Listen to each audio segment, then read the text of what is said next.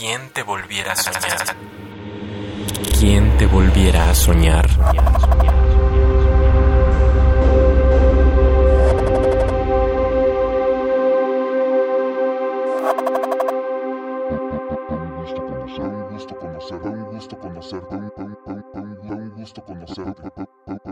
Fue un gusto conocerte. Fue un gusto conocerte.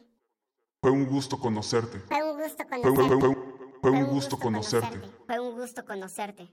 Sigo cantando, tú sigues haciendo que todo se simbre. Una frase vale, eres tan dulce como una galleta de jengibre. No creo en la ternura, solo quiero regalarte todo lo que existe. Después gozar, te deseo comer desde el momento en que me viste. Sigo de pie, saboreando cualquier contacto con tu piel, tu risa. Siento cosquillas y un aliento a miel. Te imagino, escribo cartas que no vuelvo a leer. Ahora imagina, desayuno de mañana, amor al anochecer. Sigo pensando, no me gustan las reglas ahora. Te quiero. Un día bebí de esa fuente y hoy se evapora. Recuerdo, esa vez que rechazaste mi persona, te respeto, probarte sería la mayor de las obras. Sigo pintando, probando el pincel sin dar tregua, trazándote, trazándote, dibujando tu abdomen con la punta de la lengua.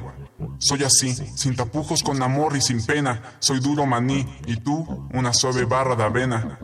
Sigo aquí, escupiendo el destino, esculpiendo esta trama, una duda. ¿Qué importan los empasúchil cuando se ama? Tu pétalo, el día que nos acariciamos en tu cama, ese es mi gusto, el jardín de las delicias cayendo en cascada.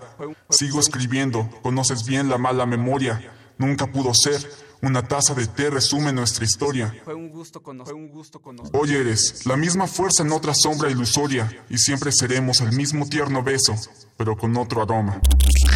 ¿Quién te volviera a soñar? ¿Qué tal? Soy Jesús Bravo, tengo 25 años, soy de Tlanepantla, Estado de México, estoy estudiando Ciencias de la Comunicación en la facultad en Polacas y bien, me, me gusta escribir, eh, eh, tengo dos novelas, eh, tengo varias crónicas, algunos ensayos, estoy colaborando eh, en rapeos con Molby, eh, con PSC, eh, Play School Crew, y estoy por sacar un libro que se llama Cinco veces me enamoré de ti. ¿Quién te volviera a soñar? Soñar, soñar, soñar, soñar. Radio UNAM. Experiencia sonora.